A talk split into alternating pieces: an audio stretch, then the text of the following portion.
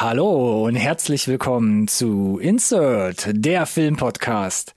Schnallt euch an, denn es gibt Neuigkeiten über eine Videospielverfilmung, die sicherlich kaum jemand im Rückspiegel hatte. Außerdem wurden diese Woche zwei Fortsetzungen angekündigt, die ebenfalls mindestens für Redebedarf sorgen. Netflix lässt, was die Trailer angeht, auch nicht locker. Tonnenweise stehen neue Projekte vor der Türe und wir gucken uns die interessantesten etwas genauer an. Aber keine Angst, auch filmischer Nerdkram in Form einer koreanischen Kinoproduktion ist mit dabei. Wie immer gilt, bleibt dran, nicht verpassen.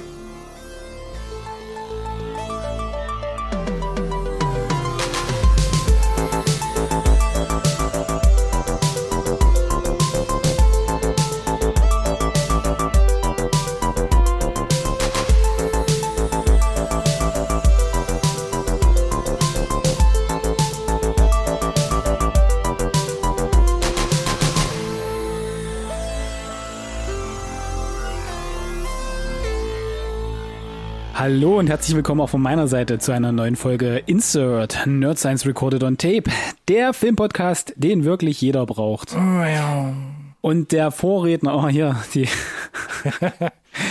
Na, okay, gut, äh, hebe heb ich mir Vergleich Sorry, auf. Bro. Lass mich, lass mich so formulieren. Es wird sich niemand erinnern, ja, aber dieser Podcast wurde geboren aus äh, tollen Gesprächen in der Mittagspause über unsere, weiß ich nicht, Lieblings-Nintendo-Spiele und Stuff, ne, und Filme von früher und so weiter. Und äh, da kam so die Idee heraus von äh, Ronny und mir, das zu tun. Und vielen Dank dafür, dass wir das tun. Herzlich willkommen heute, lieber Ronny. Und äh, konkret für diese Folge, ja, Ja. mit den Themen, die wir haben, das ist so ein bisschen Throwbacks, für mich so die Essenz, wo wir das herkommen ein stimmt, bisschen Das stimmt. Mhm. aus, aus mehrerlei Hinsicht. Ich würde das dann gleich nochmal vielleicht aufgreifen, wenn wir dann bei den News tatsächlich auch angekommen sind. Ja, musste ich einmal kurz jetzt hier schon mal äh, anteasern, weil fühlte mich zurück, fühlte mich zurückversetzt und äh, dann gleichzeitig aber zu gucken und zu sehen, Episode 160 war so ein It's been a long time. Vielen Dank für die Anmoderation, Alex. Gerne, gerne. Heute ein bisschen freier gestaltet, habe ich das Gefühl. War gerade noch in meinen Metaphern drin, deshalb war ich einfach noch so ein bisschen gerade mit Adrenalin voll gepumpt. Hast du gemerkt, ne? Du Ich, ich erinnere dich, ich erinnere dich gleich nochmal dran. okay, super. Und vielleicht erinnerst du dich dann auch nochmal, wo wir herkommen. Aus der Gossenauer hier.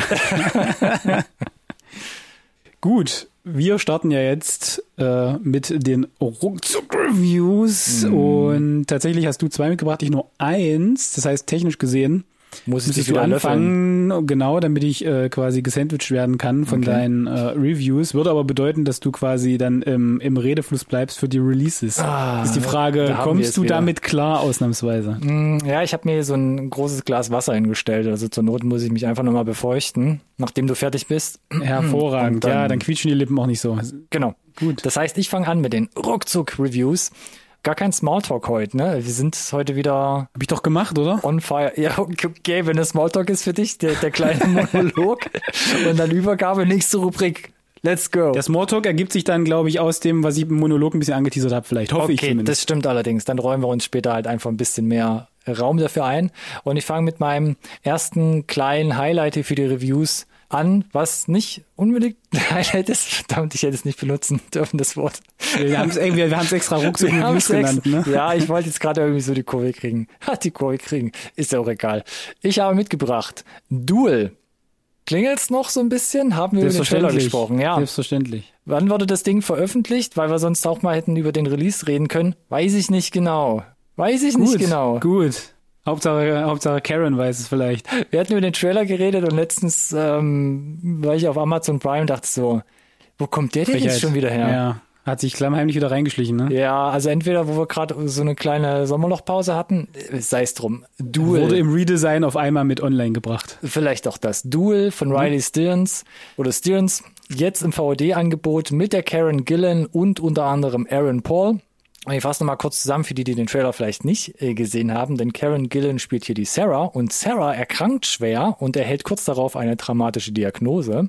Sie hat nur noch wenige, Woche zu, äh, wenige Wochen zu leben und um ihren Mitmenschen keine Umgewöhnung aufzuzwingen, wer kennt es nicht, lässt sie sich kurzerhand heimlich klonen. Classic. Als sie sich jedoch überraschend erholt, scheitern ihre Versuche, ihren Klon außer Betrieb zu setzen, was zu einem, wer kennt es auch, nicht äh, gerichtlich angeordneten Duell auf Leben und Tod führt zwischen beiden. Also Klon und Original. As one does. ja, genau. Inszenatorisch. Wir hatten hier eine eigene Folge gemacht, Review-Folge Ja. über die Art of Self-Defense von 2019, also dem Vorgängerfilm von Riley Stearns. Der ist da, glaube ich, sogar ganz gut weggekommen. Bei dir, glaube ich, noch einen Ticken besser als bei mir, aber in Summe hatten wir gesagt, glaube ich, ganz, ganz cool, ne? Ich musste nochmal nachgucken, ich habe viereinhalb Sterne gegeben. Ich war damals echt Das begeistert. ist, glaube ich, mehr als cool. ja, ich glaube, ich war da so ein bisschen der Haupttreiber, den halt äh, in so eine Review-Folge zu packen. Mhm. Oh je, jetzt kommt hier wieder die, das Pil- Pielsche Syndrom vielleicht zum Vorschein. Hm, vielleicht, maybe. Denn bei A Duel ist die Regie ähnlich gelagert. Das heißt, Das hat man im Trailer aber ein bisschen gemerkt auch, ne? hm, ja, ja, ja, doch, kann man so sagen. Also auch hier zurückhaltender, eher ein unterkühlter Look. Viele offene Einstellungen, wenig Spielereien, was auch die Kamera angeht, aber auch ein sehr unterkühltes Schauspiel. Und äh, da muss ich immer ein bisschen abwägen. Das hat bei The Art of Self-Defense noch ganz gut funktioniert. Hier ist es aber eher wie bei den Filmen, ich hatte den Vergleich schon mal an irgendeiner Stelle, wie bei den Filmen von Yorgos Lantimos, der hier Killing of a Sacred Deer und The Lobster Ja. gemacht hat. Und ich finde das immer so schwierig, wenn du in Filmen Leute hast, wo einfach die menschlichen Emotionen heraus heraus äh, werden, weißt du, die halt nur noch Yes. Äh, emotionslos halt spielen. Zum einen verliere ich dadurch, das haben wir jetzt auch in den letzten Folgen immer wieder gehabt, verliere ich den Fokuspunkt und die eigene Verbindung zu einer ja menschlichen Person, mit der ich mitfiebern kann. Absolut. Und zum anderen ist es in dem Film jetzt aber auch so ein bisschen inkonsistent, denn, äh, inkonsistent, denn du hast eben diese ja extrem emotionszurückgefahrenen Menschen, sage ich mal. Aber wenn es dann doch um Leben und Tod geht, dann scheint doch immer wieder so scheinen Ängste und Kummer durch. Wo ich dachte, ja, wollen Sie jetzt, können Sie spielen oder also wo genau jetzt äh, machen Sie den den harten Cut. Sind sie jetzt komplett emotionslos oder eben nicht? ne? ich denke da auch immer an Equilibrium, was ja zum Beispiel da jetzt ein Stilmittel war, wo es dann Ja. befreiend war zu sehen, okay, es ist Ja. nur gespielt, es ist eigentlich nur eine Fassade, aber hier wird's halt durchgezogen. Und leider gibt's aber in dem Film keine so, ich sag mal, unfreiwillig komischen Szenen wie bei The Art of Self-Defense. Es gibt auch keinen Jesse Eisenberg, der dann mal eine Szene einfach durch seine Knudeligkeit Aber tragen kann. Ah. Eben, zumindest im Trailer sah es schon trotzdem auch ein bisschen nicht klamaukig aus, aber da waren so ein paar Es ist, es ist, es ist Aha, Klon. Ja, aber es ist eher so, dass du sagst, bei den meisten Szenen, okay, das ist halt weird. Ich muss schmunzeln, Ja, weil es halt super so weird, weird, ist. cringy oder? Ja, auch so ein bisschen in die Richtung, definitiv. Aber gewollt? Äh, Also würdest du sagen, von, von der Regie ja, ist extra es ist, so gewollt? Es ist gewollt, aber es ist zu wenig für mich komisch, dass Ja, ich sage, verstehe. ha, ha, ha, ja, ja. Sondern es ist halt einfach so, ha, ha, Mm. weird. Mhm, genau so. Und ich muss halt leider sagen, dass Karen Gillan es halt nicht schafft, das halt zu schultern über den Film hinweg, als Figur herauszustechen und dann eben wie zum Beispiel in Jesse Eisenberg diese Szenen zu tragen. Ich glaube Ja. nicht, weil sie es nicht kann, weil es stand immer wieder in verschiedenen Szenen durch, dass sie es könnte, sondern ich glaube, es fehlt einfach generell an der Substanz von der Regie, vom Drehbuch so ein bisschen her. ja, verstehe. Und insgesamt finde ich, Duel startet mit genug Potenzial. Man merkt aber, das ist ähm, noch so ein kleiner, so ein kleiner Fun Fact, dass halt mitten in der Pandemie gedreht wurde. Ich glaube, da wurde er ein bisschen an, an, an, an Umfang beschnitten, wurde auch in Finnland gedreht zum Beispiel, weil da die Corona-Bedingungen besser waren. Und diese fehlende Emotionalität, die funktioniert persönlich für mich halt gar nicht. Es gibt nur wenige Ausnahmen immer bei mir, die da funktioniert haben, wie zum Beispiel Sacred Deer, aber mit The Lobster konnte ich zum Beispiel auch nichts anfangen. Und dann schlurft der Film halt so 90 Minuten oder was er geht vor sich hin. Auch das Ende hätte man ein bisschen intensiver, überraschender vielleicht inszenieren können, aber auch da wird so eine oder ein paar Chancen vertan. Ich glaube, bei den Zuschauern kommt es deshalb ähnlich an. 62 Prozent sagen die Zuschauer bei Rotten Tomatoes. Die Kritiker sind noch ein bisschen wohlwollender mit 70 Prozent, aber IMDb steht das Ding bei noch 5,8. Also es ist schon so huh, fast 50-50. Mhm, mhm, mhm. War mir ein bisschen unsicher, was ich geben soll, hab dann aber gutwollende, das klingt jetzt wieder super hochlesig, gutwollende, gut gemeinte drei Sterne noch gegeben. Okay. Also sehr, sehr eigen. Wie gesagt, man muss dieses emotionslose, unterkühlte Ja. mögen. Ähm, Ich war jetzt auch schon nicht der riesen, riesen, riesen Fan von äh, Art of Self-Defense und Mhm. jetzt nach der Review äh, ist es jetzt nicht unbedingt weiter hochgerutscht in meinem Backlog, tatsächlich. Ja. Ich, auch wenn es jetzt auf Prime verfügbar ist. ich hatte mich gefreut, aber ja. Hm, hm, hm, hm. Ja, nichtsdestotrotz, mal gucken, was als nächstes kommt, ne? Von Äh, ihm, also, na- nach wie vor, ich habe ich hab es leider bis jetzt immer noch nicht geschafft, auch den ersten Film zu gucken. Den habe ich mir jetzt mal ganz oben auf die Yes. Watchlist gesetzt. Den muss ich mal unbedingt nachholen, weil laut IMDb-Bewertung sind die Scores immer weiter runtergegangen. Ah, Äh, ist ja auch mit der Mary Elizabeth äh, Winstead, war ja damals Winstead, sein, ja. seine Frau zu der damaligen Zeit. Mhm. Warum hat er die gehen lassen, Trottel? Ähm, was habe ich gerade Ah. gesagt? Ähm, ist ja wurscht. Was hast du denn mitgebracht, Ich bin Alex? dran, genau. Oh, ich habe was, ich habe was super Kontroverses mitgebracht. Ähm, Kontrovers. ja, äh, offiziell gelabelt als Miniserie, sechs Episoden. Und kontrovers, ich sag's nur schon mal, ich geb's mal vorweg schon, so als äh, Aufhänger. Die Zuschauer 64 Prozent, die, Ja. die Kritiker 82. Okay, ja, leichter Versatz, leichte Schere, kleine Schere. Obi-Wan Kenobi. Oh, da bin, ich, da, Plus. da bin ich hart gespannt. Da bin ich hart gespannt.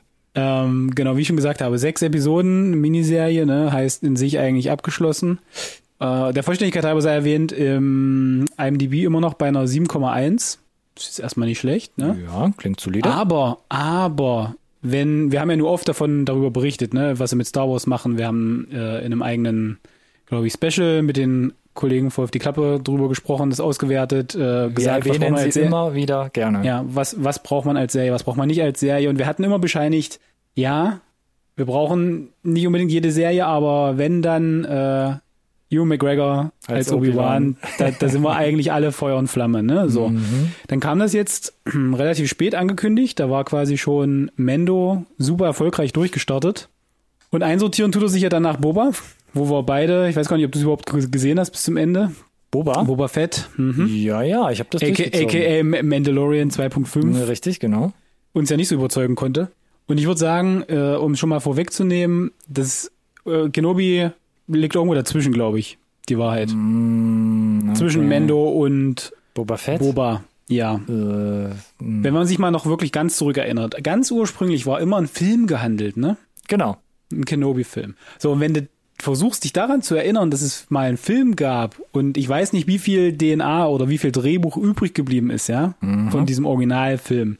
Aber wenn du dir jetzt überlegst, dass das, diese sechs Episoden einzudampfen in einen Film und vielleicht das ein oder andere so ein bisschen, weiß ich nicht, wegschnitzt oder anders löst, dann könnte da, glaube ich, ein ganz spannender oder hätte ein ganz spannender Star Wars Film rauspurzeln können, der vielleicht auch äh, thematisch vom Ton eher, weiß ich nicht, Richtung Endor oder Rogue One geht, also Ich, düster, gritty. ich wollte gerade sagen, es hieß doch selbst von Ewan McGregor damals höchstpersönlich, dass die Serie doch eigentlich vor zwei, drei Jahren so gut wie fertig war, ne, was das Drehbuch angeht. Und da hat er doch sogar Mhm, gesagt, man hat es doch nochmal komplett neu geschrieben, vor allem nachdem ja auch der, der, Der. Solo-Film so schlecht der Solo gefloppt, der, genau, der Solo-Film hat gefloppt und Mendo hat ja gepunktet. Genau. Da hieß es doch So. damals, dass, die, dass der ursprüngliche Entwurf war zu, zu düster, zu dunkel, hatte ich nur gehört. Ja, und wenn du, wenn du ein bisschen Fantasie hast, kannst du aber, glaube ich, von äh, vom, vom Originalskript vielleicht so ein bisschen die DNA noch erkennen, aber eben auch von, von den ganzen Rewrites, die, glaube ich, stattgefunden Okay. haben. Das Es klingt gibt relativ Ja, erzähl. Also, ja, also unterm Strich, ich will jetzt nicht zu sehr spoilern, geht es halt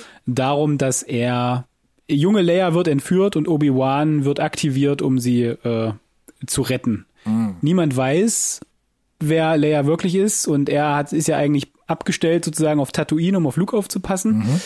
Ähm, und gleichzeitig ist so ein bisschen ein großer, großer Nebenplot, dass eben da die Inquisitoren unterwegs sind, um die ganzen verbleibenden äh, Jedi quasi auszulöschen. Und äh, um diese eine Inquisitorin, die Third Sister, die wird von Moses Ingram hier porträtiert, die hat einen relativ großen Subplot, den sie hier einnimmt. Und ich glaube, können wir vorstellen, der war vielleicht initial nicht da.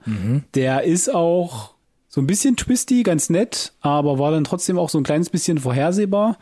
Ähm, aber der große Selling Point hier, ne, und da haben ja die Trailer auch keinen Hehl draus gemacht, inklusive dem Soundtrack, ne, war ja Ewan McGregor trifft wieder auf Hayden Christensen als Darth Vader, wobei man ja sagen muss, Darth Vader als Vader hier gesprochen immer noch von James Earl Jones, was mega ist, Mega. wenn du es in OV guckst, äh, weil es ist halt immer noch Darth Über Vader. 40 Jahren Ja. macht er da nichts anderes. Das ist echt hardcore, ja. Und ich, ich kann es nicht anders sagen. Ich weiß, das ist ein bisschen spoilery, ne? Aber Obi-Wan weiß ja nicht, dass äh, Anakin überlebt hat, ne? Und zum Beispiel der Moment, wo er das realisiert, da die Musik ist on point, ne? Die Kamera macht was irgendwie Dramatisches und das Schauspiel von Ewan McGregor, der es faktisch kann, ja, ist nicht vorhanden.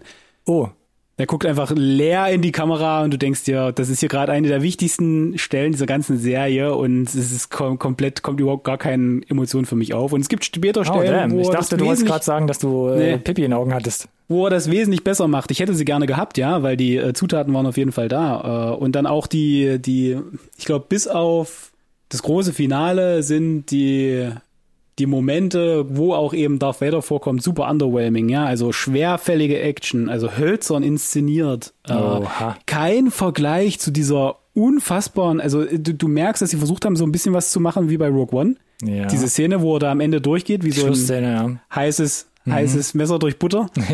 Äh, das wird da so im Ansatz porträtiert, aber auf der anderen Seite denkst du, ah nee, es ist, es, es kommt einfach alles so nicht so richtig zusammen. Ähm, der, der Hauptplot äh, ist nett gemacht, aber hat so viele, also, ne, dass er versucht, die kleine Leia da irgendwie zu retten, hat aber so viele krasse Logiklöcher, äh, inklusive so einer äh, kurzen Sequenz, versucht man darauf zu achten, wo Obi-Wan die Leia aus einer imperialen Station versucht rauszuschmuggeln. Im, und das Wort schmuggeln benutze ich hier schon sehr wohlwollend. Äh, und sie machen extra einen Punkt, wie viele, wie viele Soldaten da unterwegs sind, ja, und wie wenig Mühe sie sich geben, um dieses Kind da irgendwie zu verstecken. Und niemand fällt es auf, ja. Ich weiß, dass die alle blind sind, wenn es ums Zielschießen geht, ja, aber das, come on. Und so zieht sich das halt durch, wo ich mir denke, Leute, also da sind auch coole Momente dabei, so, ne? Also viel, was so Richtung Fanservice geht. Die, die kleine Schauspielerin, die Vivian Lyra Blair, die die Leia spielt, macht das auch richtig gut. Du hast als einen anderen Inquisitor hast du Sung, Sung Kang, also Han von Fast and the Furious. Da Ah. gibt's direkt erstmal, da gibt's direkt Oh, nice. erstmal Bonuspunkte für, ganz pauschal. Ähm, erkennst du auch kaum super Kostüm. Äh, und dann gibt's so eine kleine, aber feine Rolle, ähm, da spielt der Kumal Nanjiani mit. Wo ich dachte, ah, das, das, das freut mich. Auch Hans Dampf in Okay. allen Gassen, der Sack. So, und äh, eine Rolle, die auch für ihn auf den Leib geschneidert ist, fand ich ganz süß. Kriegt aber auch unterm Strich zu wenig Screentime. Quasi jetzt im Marvel und im Star Wars Universum Ga-. Ganz genau, Jesus, wer genau aufgepasst hat, so sieht's nämlich aus. Unterm Strich, wie gesagt, ähm, dadurch, dass man schon eine emotionale Bindung hat, weil du hast es gerade schön gesagt, ne, in deiner Review, das ist alles schon da, ne? Die, die Figuren sind dir ja wichtig im Idealfall, ne? Weil du hast die, Ja, und, und vor allem, vor allem die erste Folge beginnt halt mit einem Recap von Episode 1 bis 3 zusammen. Und du sitzt da und denkst dir, holy crap, ja, du kannst darüber sagen, was du willst, aber boah, da ist schon ein bisschen was passiert so, ne? Äh, das ist schon, das ist schon krass. Und ähm, äh, all dieser Goodwill, finde ich, der bleibt so ein Stück weit auf der Strecke. Auch teilweise die VFX sind, huh, wo ich mir denke, mh, ah, ja, also dafür, dass die Fans da wirklich danach gerufen haben, glaube ich, ich glaube, das ist noch das, was ja am wohlwollendsten mit in diese in diesen Score reinzählt. Aber ich glaube trotzdem, einige sind ein bisschen enttäuscht. Und ich glaube, hätten sie es erwachsener aufgezogen, hätten sie es düsterer aufgezogen. Auch der Struggle von Obi-Wan, was er machen soll, bleibt er versteckt, beschützt er Luke, äh, gibt er sich jetzt im schlimmsten Fall das Risiko hin zu, zu erkennen und rettet aber Leia. Ähm, das, das wird alles viel zu oberflächlich behandelt. Und ich finde, Hugh McGregor kann das schauspielerisch, aber kann es ja nicht entfalten. Ich weiß nicht, ob es an der Regie lag, auch das hatten wir ja gerade schon. Äh, anders kann ich es mir eigentlich nicht erklären. Ähm, von daher, wie gesagt, Audience 64, Kritiker 82, 7,1 im IMDb. Ich kann aber mich nicht so richtig über mehr als, glaube ich, eine 3 hinweg. Auch eine gut gemeinte drei. Oh, ja, ja, irgendwie schon so. Mein, mein nüchtern betrachtet würde ich vielleicht sogar sagen 2,5. Wenn ich meinem Bauch folgen würde, würde ich vielleicht sagen, ich würde eigentlich gern dreieinhalb geben und dann bleibt halt eben da die drei stehen. Und ich glaube, das ist halt fair. Und ich glaube, es ist einfach eine Konsequenz, dass Kenobi, das jetzt hier rausgepurzelt ist, aus den Erfahrungen, die sie jetzt halt gemacht haben mit, äh, na, Mendo ist doch erfolgreich, äh, Solo ist gefloppt, also machen, ziehen wir das genau so auf und haben dafür aber so ein bisschen die Quittung bekommen und äh, wie gesagt, äh, Boba Fett war jetzt auch nicht so pralle und wir müssen jetzt echt mal gucken, ob sie da die Kurve kriegen, ob vielleicht ein Endor, das ja gestern gestartet ist, da noch was äh, gerissen kriegt. Da reden wir sicherlich auch nochmal ausgiebiger drüber. Definitiv. In Summe war es aber so, dass ich sage, ja, mein Gott, sechs Folgen, das kriegt man noch so verkraftet, ne? Ja, ich weiß gerade, mir geht's jetzt gerade ähnlich wie dir wahrscheinlich gerade bei bei Duel. Mich hat's, also ich Ja. war mega gespannt. Die Trailer haben mich mega abgeturnt, haben mich überhaupt gar nicht gekriegt. Jetzt sagst du, ja, kann man machen, muss man nicht unbedingt. Höre ich jetzt so raus? Es ist, es ist wie so eine, wie so eine, weiß ich nicht, bist du gerne zur Schule gegangen? Geht so. Aber so eine Reunion wäre schon mal ganz nett, einfach um die ganzen Fressen nochmal zu sehen, auch wenn du sie eigentlich alle kacke fandst, ne? Vielleicht im schlimmsten Fall. So, so ein bisschen fühlt sich das mit Kenobi auch an. Ja, hat sich auf meiner Watchlist gerade null bewegt dadurch. Mm, tut mir leid. Nee, ist auch okay, glaube ich. Also wenn es gar nicht geht, ich habe mir halt gesagt, komm, äh, gerade jetzt mit Endor quasi in den Startlöchern, äh, du hast den ganzen anderen Kram gesehen, schlimmer als Boba Fett kann es unmöglich sein mit dem mhm. Ewan McGregor äh, Hayden Christensen Bonus. Und es ist besser, aber es ist auch nicht gut. Nicht richtig gut. Ah, schade, ja. Ja. Und jetzt äh, du noch mal vielleicht mit was Versöhnlicherem. ich äh, denke schon. Und zwar, wenn du genau aufgepasst hast, äh, dann weißt du, was ich jetzt noch mitgebracht habe. Und zwar habe ich es ja in der letzten Folge schon angeteasert. Im, äh, im, in Zusammenhang mit den äh, Emmys letzte Woche. Und zwar Euphoria, Staffel 2 wollte ich hier nochmal abschließend mitbringen, nachdem ich in mhm. Folge, ah, ich habe schon wieder vergessen, ich glaube 147 war es, über die erste Staffel geredet habe. Euphoria. Nach wie vor hier zum Beispiel bei, also hier in Deutschland bei Sky abrufbar. Ähm, hab damals schon gesagt, oder wir haben beide festgehalten, meistgesehene HBO-Serie nach Game of Thrones. Ähm, Showrunner Sam Levinson, der hier für Zendaya auch Malcolm und Marie ähm, auf den Leib geschneidert hatte, was bei Netflix mhm. abzurufen ist. Cast ist unverändert. Wie gesagt, sind Zendaya in der Hauptrolle, Anders Schäfer dabei, Mord, ähm, Apatow ist dabei, Jacob Elordi etc. pp. Und es ist eine nahtlose Weitererzählung von Staffel 1. Erstmal weniger überraschend, aber es ist tatsächlich wirklich nahezu nahtlos. Also auch Rue, also die Figur von Zendaya, nach wie vor Drogenprobleme. Und da habe ich ja schon in der ersten Staffel gesagt, ja, das hatten wir jetzt zehn Folgen gesehen. Es war alles so ein bisschen auch äh, wie soll ich sagen, so folgelos, was sie gemacht hat in Staffel 1 immer wieder. Also wie erzählt man die Geschichte jetzt sinnvoll weiter? Weil es sind ja neben ihr noch ganz viele andere Charaktere mit ganz vielen anderen Problemen, die da hinein verwoben werden. Und es ist zum Großteil der gleiche Verlauf wie Staffel 1 wo ich dann auch so die erste Hälfte von Staffel 2 dachte, naja, aber also da wird dann eine dritte Staffel vielleicht für mich irgendwann schwierig, weil da ist dann irgendwann, glaube ich, halt mhm, mh, mhm. auserzählt. Also nichtsdestotrotz ist es aber nach wie vor genauso spannend, genauso stylisch gedreht. Ähm, alle Diesmal aber alles, alles auf Film, wie ich gelesen hatte. Ne? Ab der zweiten Staffel haben sie, glaube ich, 100% Film gedreht. Oh, das weiß ich gar nicht mehr, das habe ich gar, gar nicht glaub, gelesen. Zweite und dritte Staffel sind filmexklusiv und ich meine sogar, dass dafür extra nochmal äh, Film nachproduziert werden musste oh für oh, Euphoria. Oh, also diesen konkreten äh, äh, Filmstock. Warum auch immer, wenn ihr wollt. Sieht man das? Vielleicht, ja. Also ich, ich, ich glaube, ich ja, jetzt, wo du es sagst, Alex. Oh ja. Ich habe jetzt nichts gesehen, wo ich dachte, das wäre, äh, war jetzt kein digitales Bild, was okay, nachträglich man, okay, vielleicht irgendwie okay. so, weißt mhm, du, hingedreht mhm, wurde in mhm. der Post. Ja. Ähm, alle Charaktere bekommen aber dennoch mehr Tiefe. Trotzdem fragst du dich die ganze Zeit, wo geht die Reise hin, weil es ein bisschen unfokussiert. Manchmal ist der Fokus auf eben Brew, manchmal wieder auf anderen Charakteren. Bis auf Folge 5. Folge 5, da darf sich Zendaya die komplette Klaviatur aller möglichen Emotionen aus dem Leib spielen. 60 Minuten Zendaya feuerfrei.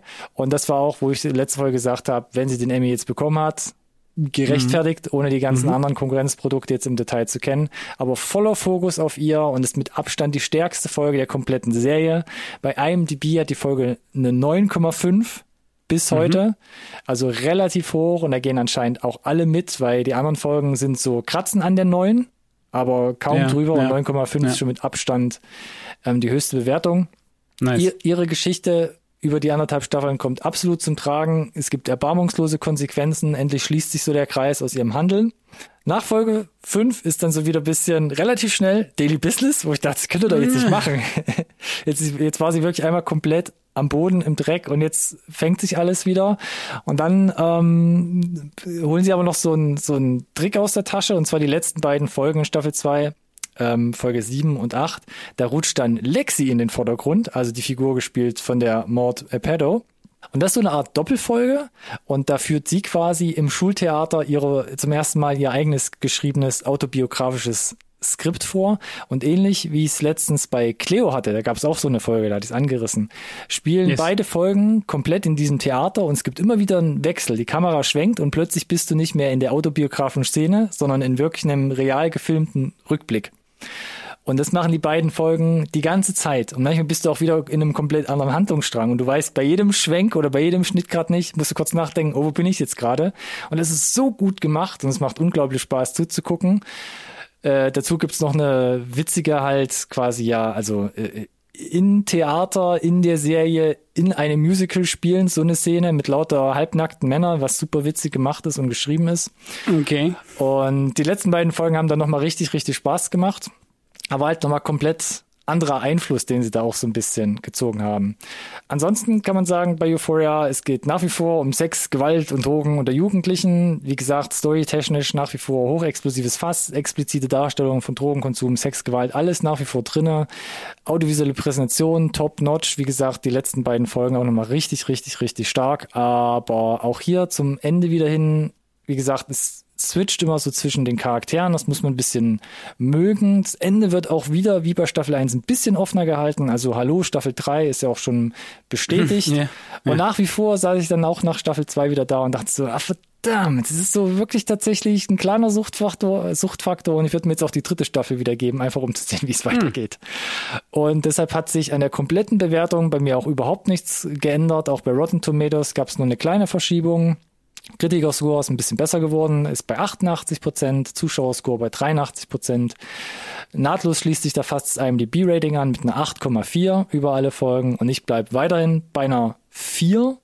Kein Meisterwerk, auch nichts, wo ich sage, absolute Empfehlung, weil der Inhalt, was gezeigt wird, das muss man alles ein bisschen mögen und für mich ist es so ein bisschen unfokussiert, aber es macht Bock, Euphoria zu gucken und wie gesagt, Folge 5 sind daher also verdient, was sie da gespielt hat, dass ich den Emmy damit nach Hause nehme durfte. Hm.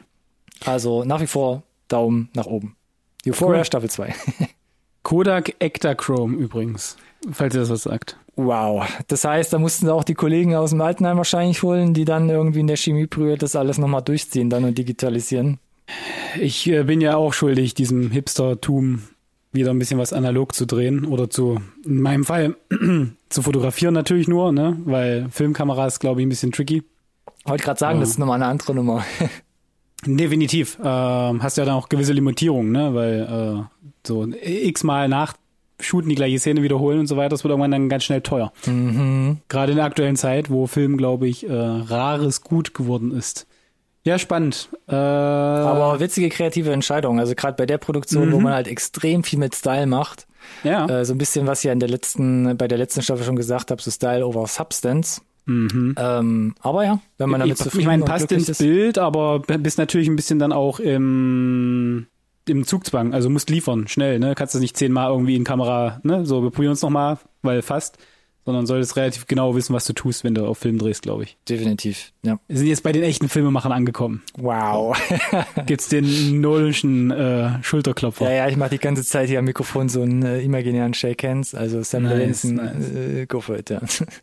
Gut, was haben wir denn an Releases? Oh, Releases, da muss ich mal die Tabs eben wechseln. Ähm, wir haben es versucht, glaube ich, relativ übersichtlich zu halten, ne? um hier nochmal kurz abzufrühstücken, was ähm, diese Woche so in die Kinos oder auf die Plattform, Streaming-Plattform kommt. Und Alex, das wird dich begeistern, heute ab dem 22.09. kommt Avatar, Aufbruch nach Pandora in die Kinos. Warte, was? Was? Ist das die Folge? Was haben wir hier für eine Folge? Äh, Folge 2? Nein. Es ist Was? der erste Teil, Alex. Ja, ja. halt die Finger still. Es ist ein Re-Release des ersten nein, nein, ist Teils. Schon klar. Ich weiß. Um ich weiß. quasi alle nochmal ins Kino zu locken, um sich wirklich im Kino auch nochmal gegebenenfalls mit dem 3D-Effekt ähm, dann nochmal einzugrooven für den zweiten Teil, der dann im Dezember kommt. Ansonsten mit dabei Don't Worry Darling. Jetzt quasi der zweite Spielfilm von Olivia Wilde, unter anderem mit der Florence Pugh und Harry Styles, Chris Pine.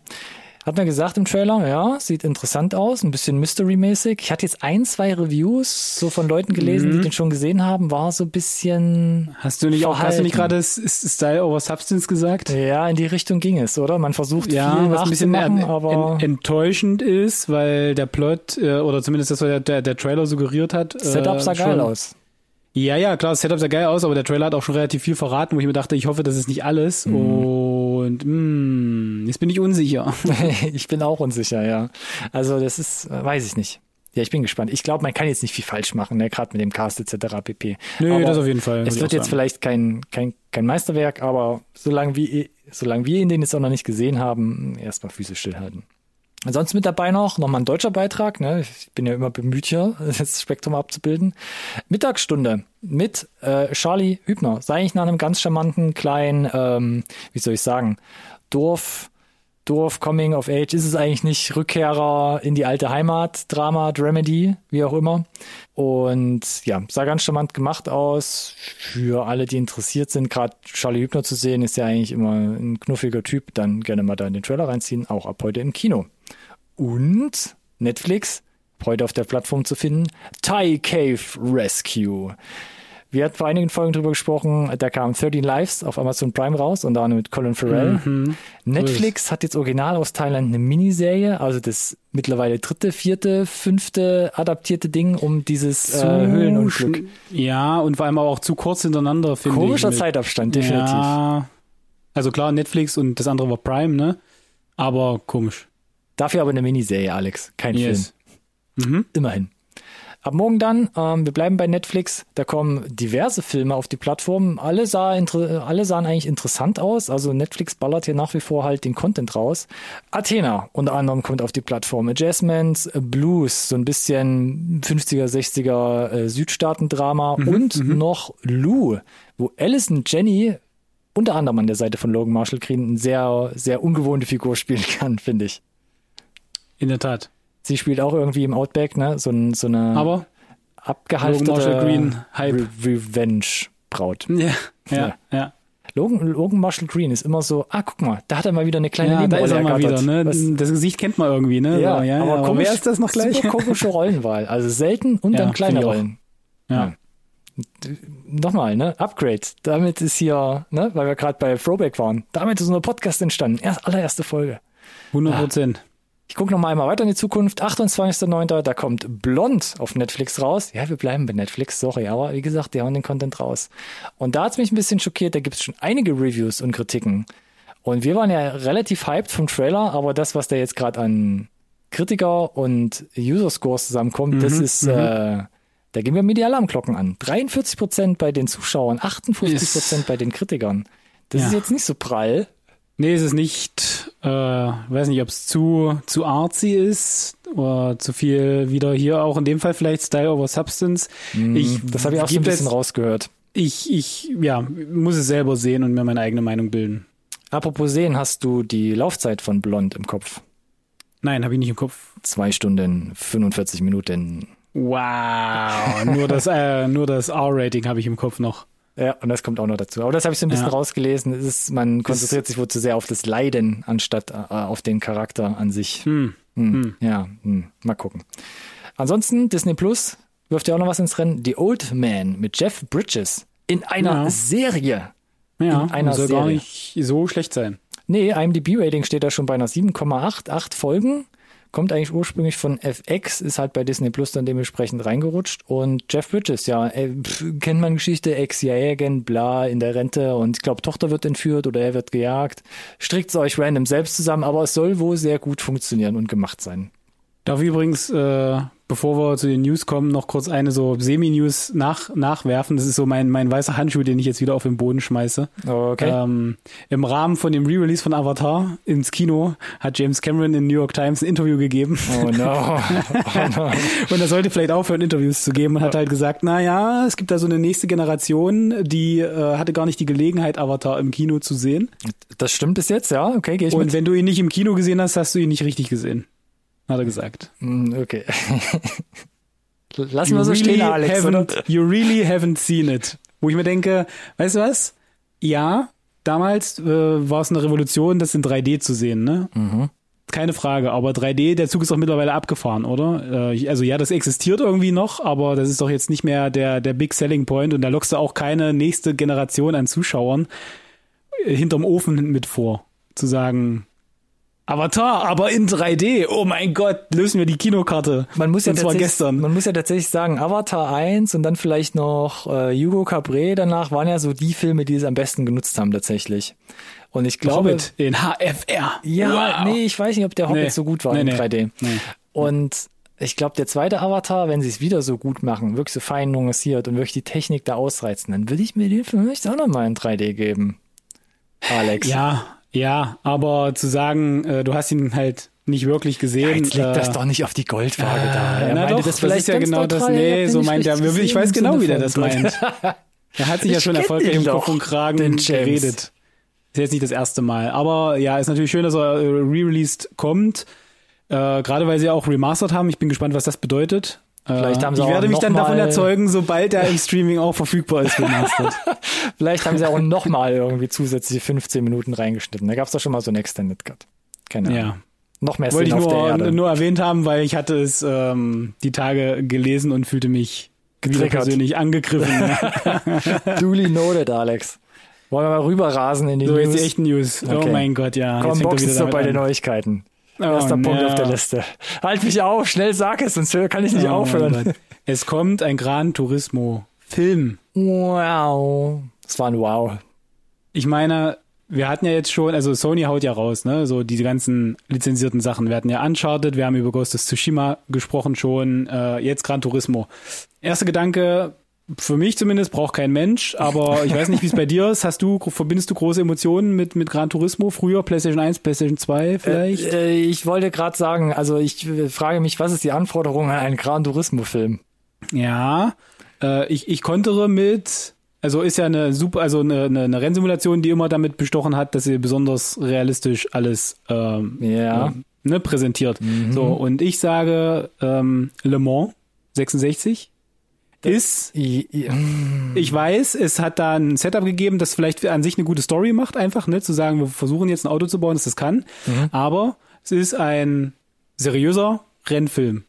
Ne? aber so. er ist schon bunt und quietschig. Also er ist schon so. Ja, er ist halt ein bisschen Hauruck. Hollywood-esque, nenn genau. ich's mal, Ah, das aber trifft ganz gut, danke. unterm Strich jetzt kein wow, Special Effects und Gehasche, sondern wirklich, es geht Das halt stimmt. um Viel handgemacht, Plot, viel handgemacht, echte Story, so. Und das war ja das immer, wo, wo ich sage, das geht vielleicht noch so am ehesten Richtung Gran Turismo. Aber dann liest du hier, Neil Blumkamp wird Regie führen. Und Warte, das- welcher Neil Blumkamp? War District 9 Blumkamp. Und das läuft dem Ganzen doch zuwider eigentlich. Neil Blumkamp, 100 der mit seiner. Effektschmiede da Sci-Fi und Effekte auf ein neues Level hebt, immer im kleinen Rahmen mit seinen Kurzfilmen und macht jetzt einen Gran. Turismo-Film.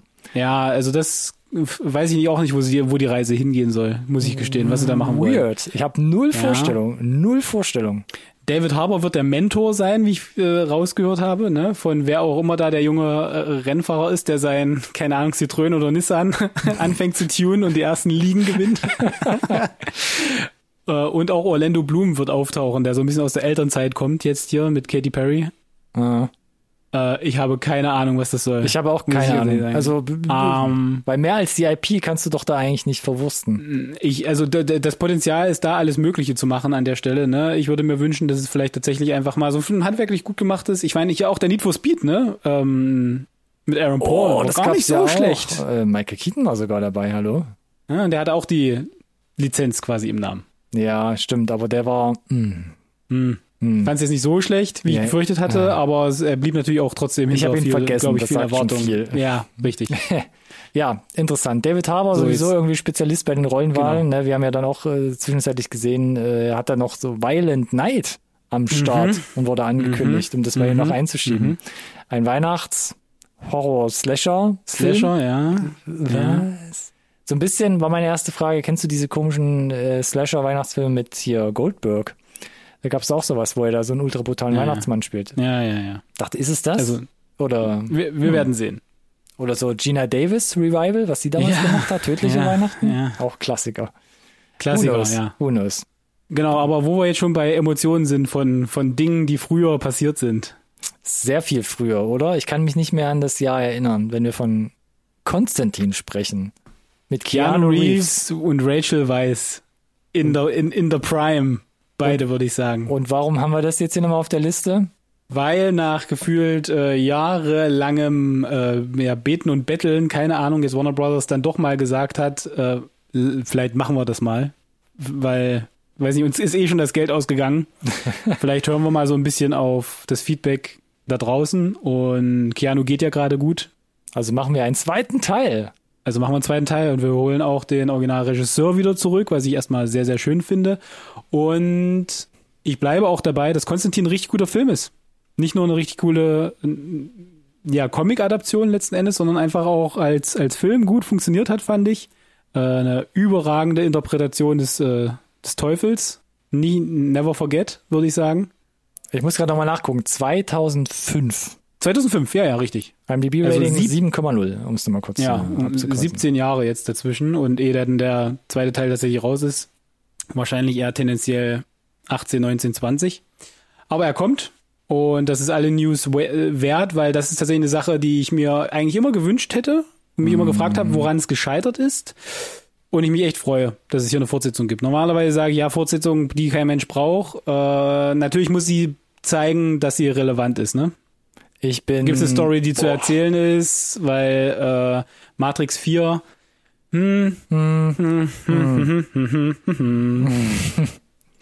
Ja.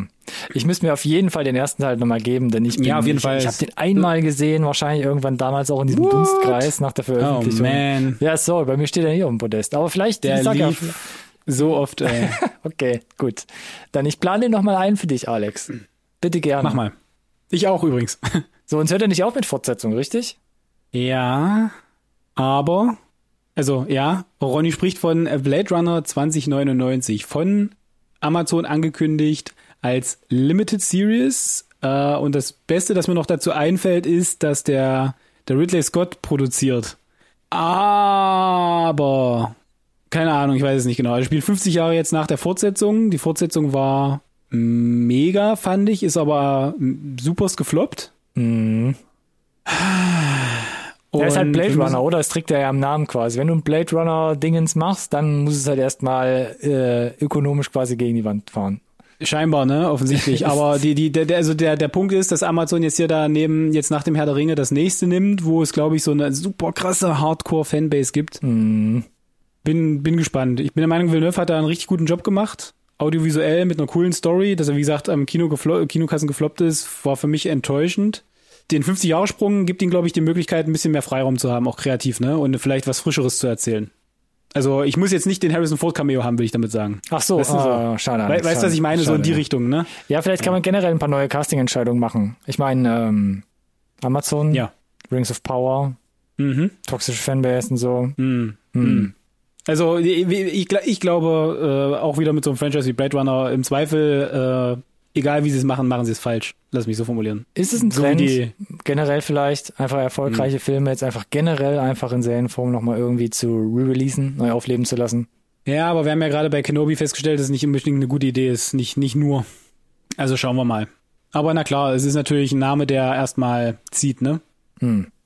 Ja, schauen wir mal. Bin gespannt. Aber du hast gerade gesagt, hast eigentlich eine nette Überleitung. Auch im Star Wars-Universum ist nicht alles Gold, was glänzt. Und das ist schon ähm, eigen, muss man sagen, denn es ist schon Ewigkeiten her, glaube ich, wo wir mal hier über den Teaser gesprochen haben, mit und von äh, Patty Jenkins, die ja Wonder Woman gemacht hat und dann angekündigt hat, einen Rogue Squadron Film zu machen, umzusetzen. Das ist, glaube ich, schon ein Jahr oder fast zwei Jahre her, aber es war auf jeden Fall euphorisch, wurde auch, glaube ich, auch euphorisch aufgenommen, bis dann Wonder Woman 1984 kam. Und dann wurde es relativ still um dieses Star Wars Projekt und jetzt hat Disney offiziell vom Release-Kalender genommen. So ist es. Hm, Also, Alex, hm. das heißt, nicht offiziell heißt es, heißt das ja nicht gecancelt, sondern auf unbestimmte Zeit, verschoben. Aha. Aber steht natürlich unter keinem guten Stern, ja. Ich meine, prinzipiell Patty Jenkins, ne, starke Frau, Regie, Wonder Woman hatte ganz gut gepasst, ne. Dann der zweite Wonder Woman einigermaßen gefloppt, nicht so richtig gut angekommen. Also ich frage mich, was da auch gerade ein bisschen los ist. Sie hat ja mit Gal Gadot, hatte sie ja auch Cleopatra angefangen, ist da Ja. dann ausgestiegen. Jetzt wurde irgendwie Wonder Woman der dritte Teil noch angekündigt, aber auch da passiert, glaube ich, noch nicht so viel. Ja, muss Also, ja da sein. Gefühlt hängt sie doch gerade ein bisschen in der Luft, Bei Warner. oder? Ja, also kann, kann, kann gut sein. Ich weiß nicht, was da hinter den Kulissen passiert, weil gefühlt ja trotzdem parallel alles, was so Star Wars mäßig angekündigt ist, in Post, äh, in Pre-Production oder Production geht. Mhm. Also sie haben ja quasi nichts anderes wirklich eingestrichen, was schon angekündigt war, außer das jetzt. Ja. Äh, beziehungsweise gefühlt sind ja die ganzen anderen, ne? Da gibt's ja noch eine Trilogie von dem und einen Film von dem und noch eine andere Trilogie von denen. So, ne? Da immer, ist ja, ja. irgendwie, das, das, da schwebt schon noch einiges natürlich trotzdem in der Luft, ne? Auch mit großen Definitiv. Namen dahinter. Ja, ja. Und da reiht sie sich jetzt halt so ein, ne? Das stimmt. Aber ja, also ob da noch irgendwas anderes irgendwie äh, im, äh, im Busch ist, der, Vielleicht erfahren wir das irgendwann mal. Äh, wenn, dann dauert es anscheinend noch Zeit. Aber an Star Wars Content ähm, wird es uns nicht mangeln die nächsten Monate, glaube ich. Das äh, glaube ich auch nicht. Und wer auch nicht geiz mit Material ist auf jeden Fall Netflix. Und damit möchte Meine ich uns Güte. mal hier sanft in die Trailer-Rubrik schieben, damit wir hier noch einigermaßen trocken durchkommen. Und Netflix ballert. Netflix ballert. Ja. Die hatten wieder so ein Media-Blowout ein bisschen, Richtig ne? viele Trailer, und, ja. und das ist krass, weil es steht ja jetzt äh, das äh, Event in den Startlöchern. Stimmt, 24. Am 24. genau, das, heißt, es wird sicherlich Thema nächste Futter Woche. für nächste Woche. genau. Ja, da kann, davon kannst du ausgehen und das da, da vorher noch, also de, de, Hut ab, ne, zu sagen, es ist scheißegal, wir haben so viel Raus. Content. wir hauen jetzt trotzdem irgendwie mal fünf, sechs Trailer raus, weil wir haben's halt. Und den ersten, den wir hier auf der Liste haben, das ist äh, Dahmer. The Jeffrey Dahmer Story. Also, oder Monster heißt er offiziell. Ich wollte gerade sagen. Dahmer, Monster, Monster, Jeffrey Dahmer Jeffrey Story. Dahmer Story. Oh mein Gott, ja. Ja, ein bisschen, ein bisschen steinig, um da durchzukommen, aber ja, ist da. Genau, Je Jeffrey Dahmer, glaube ich, eher ein Name in den USA. Denke ich auch. Hat Ist er glaube ich, mega drüber gekommen. Für, genau, mega für Schlagzeilen gesorgt. Wird hier unangenehm porträtiert von Mm. äh, Evan Peters. Ja, Passt aber, finde ich. Quicksilver, eieiei, was ist mit dir passiert? Und ja, Düster, würde ich sagen. der ne? Trailer sagt dir alles, was du darüber wissen musst, glaube ich schon. unangenehm. Ja, und wenn du den ganzen Kram wirklich mal bei Wikipedia nachliest, dann weißt du auch direkt quasi, worauf du dich einlässt Mhm. und äh, kannst mal ein bisschen rauskriegen, ob du ein Happy End brauchst oder was auch immer jeder für vielleicht als Happy End interpretiert. Was man sich vielleicht auch für einen Film nochmal nachträglich dann da irgendwo schon mal bereitlegen sollte, um wieder auf gute Laune zu kommen. Genau, so. Und äh, das Ganze erscheint ab 21. September, so wie in gestern. Richtig. Ist quasi schon draußen. Aber also wie gesagt, keine seichte Kost. Und zum Thema keine seichte Kost haben wir auch noch The Stranger hier, ne? im Ja, Programm. genau, um mal hier richtig fruchtig, fröhlich reinzustarten, ne? Mit Joel Edgerton und Gene Harris. Und einer von beiden, ich habe es gar nicht richtig aus dem Trailer rausgelesen, ich glaube, der Joel spielt einen Undercover-Cop, der sich Ja. an einen ähm, ver ver verdächtigten Ja. Mörder Ja, ähm, inkognito heranschleicht, mit ihm versucht anzubandeln, um aus ihm ein Geständnis herauszukriegen. Yes. Und ich glaube, ich glaube, das, was der Trailer mir sagen will, es wird düster, eskalierend und es wird wahrscheinlich nicht so austüfteln, wie es geplant ist. das stimmt, aber für mich hat da wiederum, der- weil Netflix ja sonst immer ganz gute Trailer macht, der hat für mich jetzt nicht so mega gezündet. Ich fand ihn halt einfach nur dark. War sehr dark, reduziert. Bisschen, hat, das hat mich ein bisschen angeturnt. Okay, okay, Mhm, okay. Ich bin gespannt am 19. Oktober. Also gar nicht, noch, noch, noch ein bisschen gedulden. Das ist noch ein bisschen länger hin, genau. Aber ähm, habe ich mal auf die Liste gesetzt, sah auf jeden Fall interessant aus. Ein bisschen Ja, früher dafür, am 5. Oktober, Mhm, kommt mhm. Mr. Harrigans Phone. Und da wirst du doch hier mit Stephen King Vorlage wieder getriggert. Ja, na klar, aber das ist ja nur die, die halbe Miete. Es ist eine Stephen King Vorlage, die in Kooperation mit Blumhaus wiederum produziert wurde. Die haben ja eigentlich einen ganz guten Run. Mhm. Oder bescheinigen wir den zumindest, wenn es um Horror geht. Naja, ich erinnere mich da an den einen oder anderen, war es ein Kevin Bacon-Film, der da auch hier schon mal in der Review bei der war. Naja, ja. Der, der kam nicht so gut weg, ne? Meinst du? Ja, ist richtig. Ja, aber wir sehen Donald Th- Sutherland hier mal wieder. Äh, äh, hat sich gut gehalten. Lass mich so formulieren. Den Ja. Jaden Martell, den haben wir schon mal gesehen äh, bei der S-Adaption. Also der hat Stephen King-Erfahrung. Und du hast den Cyrus Arnold hier noch reingeschrieben. ja. Der ist wahrscheinlich so, oh, hallo, ich bin äh, der Cyrus, ich lese hier äh, Schulhofbully.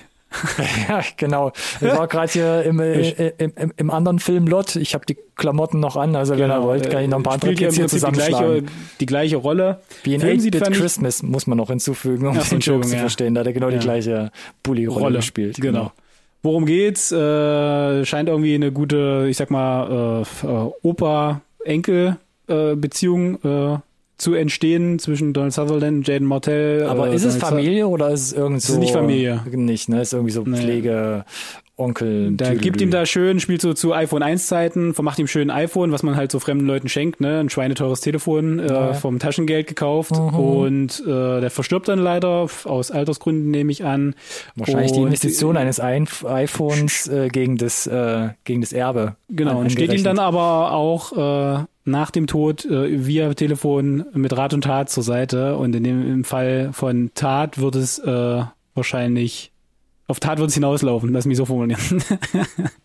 also die Leute kommen zu Tode, wo sich äh, auf ja. tragische, nicht zusammenhängende Unfälle. Oder doch? Ja, oder doch, oder nicht. Äh, wie gesagt, ich fand der Trailer sah ganz kurzweilig aus. Äh, ich würde Ja. ihm, glaube ich, eine Chance geben. Äh, es wird jetzt, glaube ich, keine Berge oder ausreißen.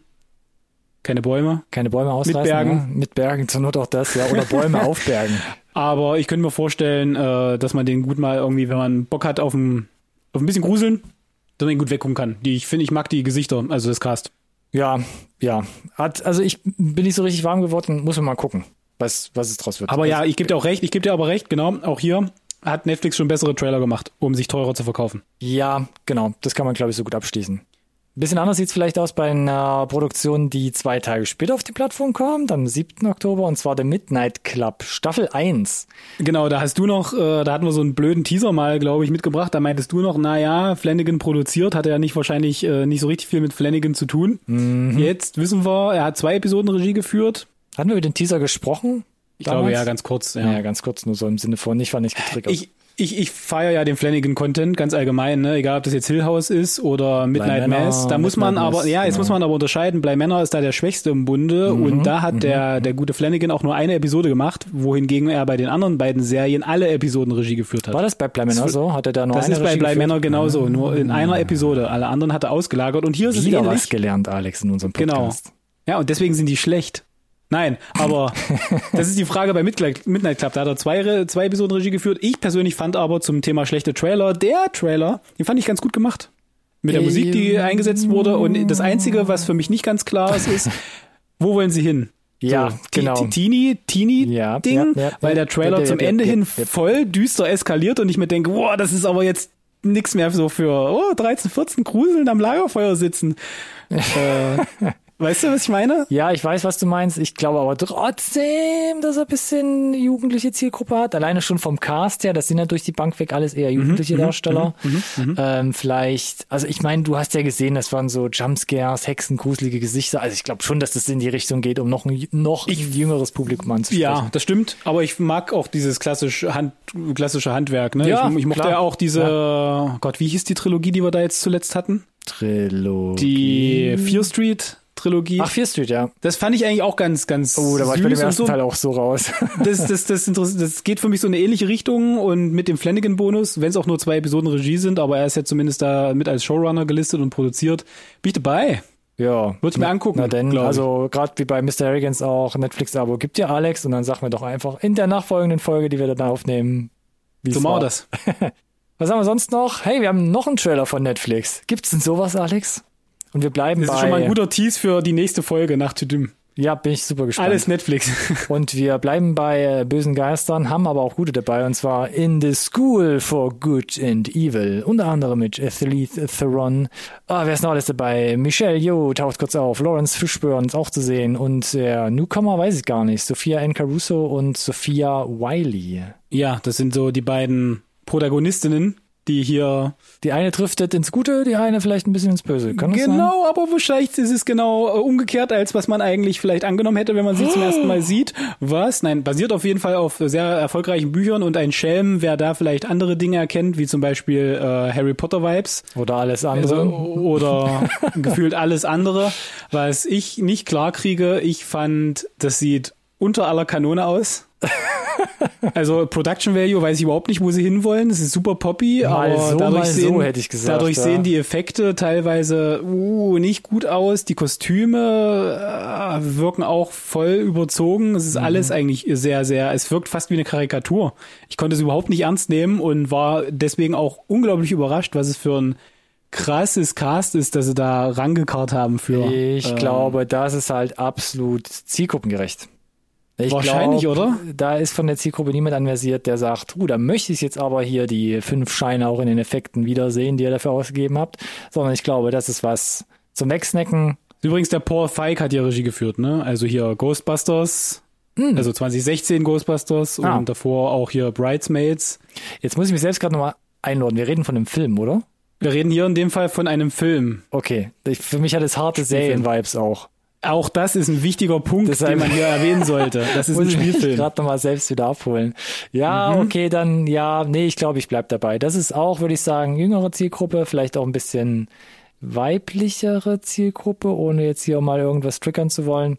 Ähm, das sehe ich da, glaube ich, eher. Da guckt man jetzt Ich bin nicht halt so tatsächlich gespannt, ob sowas, ob sowas quasi dann tatsächlich äh, eine Fortsetzung bekommt und wie erfolgreich das wird. So vom äh, von der Einschaltquote. Ja, ja wäre interessant.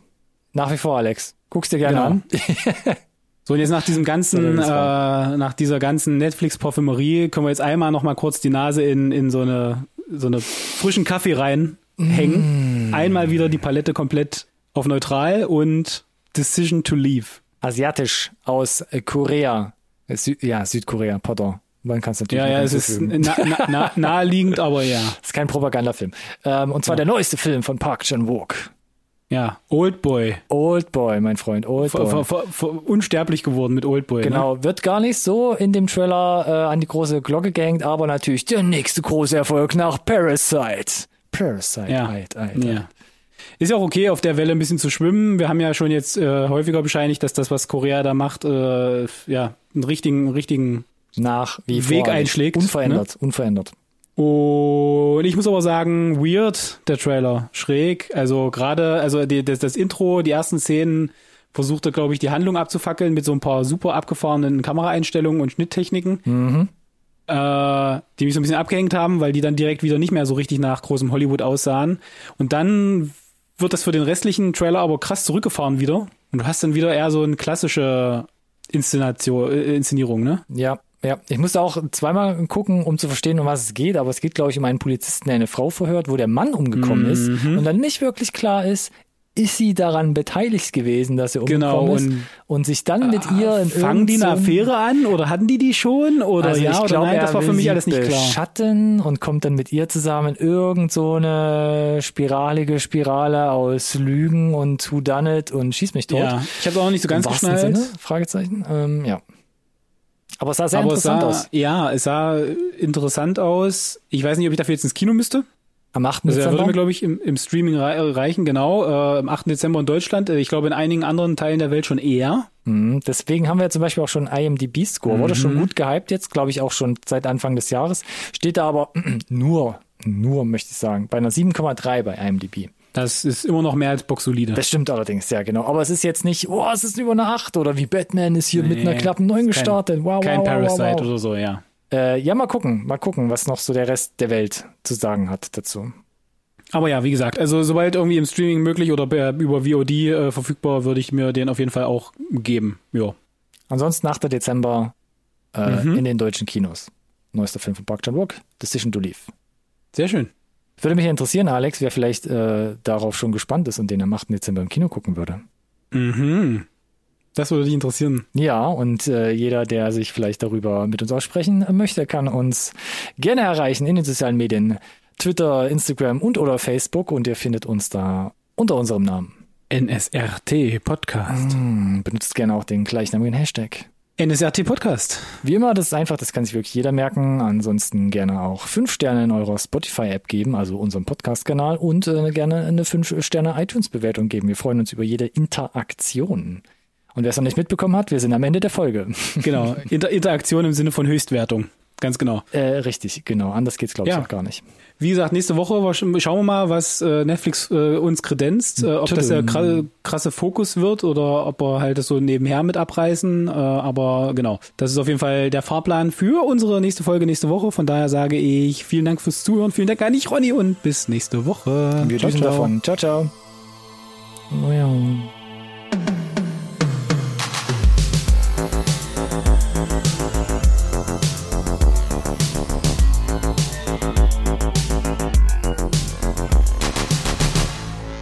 conversation can serve no purpose anymore. Goodbye.